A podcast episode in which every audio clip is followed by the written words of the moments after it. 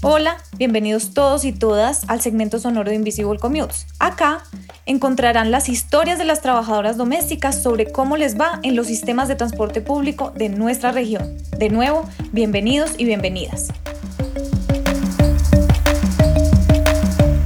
Ana Gloria es una trabajadora doméstica que vive en Soacha y trabaja en Bogotá. Ella tiene 60 años y como adulta mayor ha tenido que enfrentarse a grandes índices de violencia en el transporte público. Esta es su historia. Mi nombre es Ana Gloria Duarte, tengo 60 años, pertenezco al sindicato Ultra D, soy empleada doméstica, vivo en Suacha. Antes de la pandemia era muy complicado eh, coger transporte para llegar a mi trabajo porque por rapidez toca coger Transmilenio y las multitudes son impresionantes. Los hombres no respetan que somos mujeres un poco mayores y lo mandan a uno lejos. Una vez me tumbaron y pasaron por encima de mí y me tocó llegar al portal sin un zapato. Durante la pandemia, Ana Gloria consiguió trabajo como empleada doméstica interna en el, un área suburbana de Bogotá.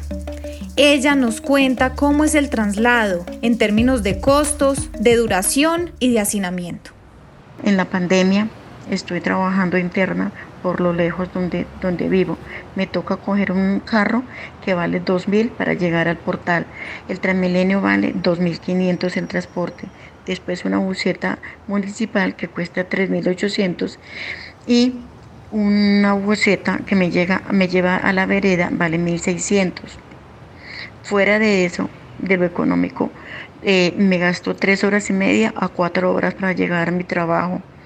Eh, ahorita en la pandemia el Transmilenio va muy lleno, no hay distanciamiento social y es muy complicado el transporte acá en Bogotá. Gracias por escuchar el segmento sonoro de Invisible Commutes. Pueden seguirnos en Twitter en Invisible Commutes y también en nuestra página de internet www.invisiblecommutes.com.